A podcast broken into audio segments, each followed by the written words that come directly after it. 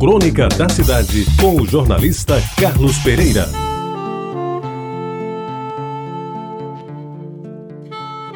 Amigos ouvintes da Tabajara, eu sou de um tempo em que se comemorava também os dias desses dois santos, São Pedro e São Paulo.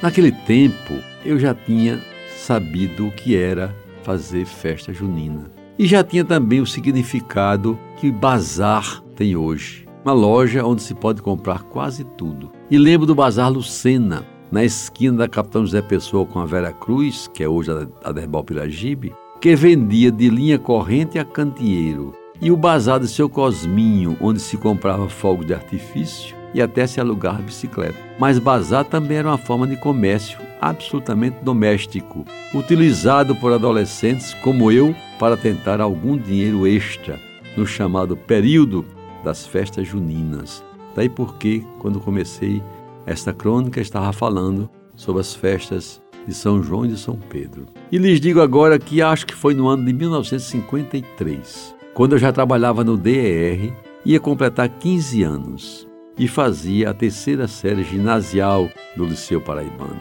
Economizei alguns trocados, pedi emprestados 13 mil cruzeiros, moeda da época equivalente talvez hoje a 100 reais, ao cunhado Wilson e botei um projeto para frente. Em primeiro lugar, tive que cuidar da loja, um caixão de sabão marrom bem escolhido dentre tantos na venda do meu pai.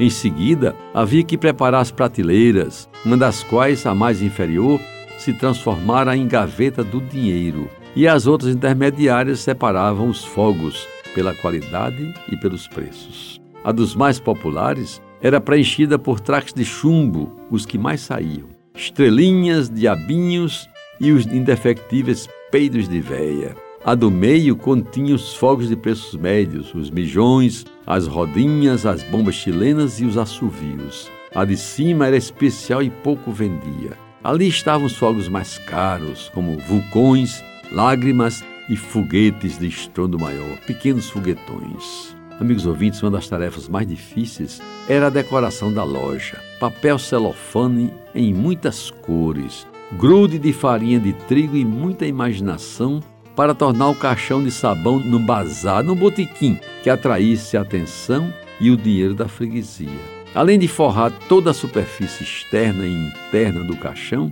havia que pendurar nele bandeirolas de crepe e na sua face superior pregar uma haste de madeira com quase meio metro, em cuja ponta devia balançar uma pequena lanterna acesa. A comercialização dos fogos, adquiridos na loja do seu Cosminho, na Avenida Veracruz, começava nos primeiros dias de junho, melhorava na véspera de Santo Antônio e atingia o seu ponto máximo na véspera de São João, quando boa parte do estoque voava, mesmo que algumas vendas fossem feitas no velho fiado. Como os funcionários públicos só recebiam salários no final do mês, o resto das vendas acontecia na véspera de São Pedro, sendo de registrar que neste dia era acesa a última fogueira do período e havia praticamente a queima do estoque. Não dava para guardar para o ano seguinte e depois de São Pedro já não se vendia nada. Passada a festa de São Pedro e São Paulo, vinha a tarefa de contar as receitas e as despesas. Confesso, amigos ouvintes, que naquele ano ficou comprovada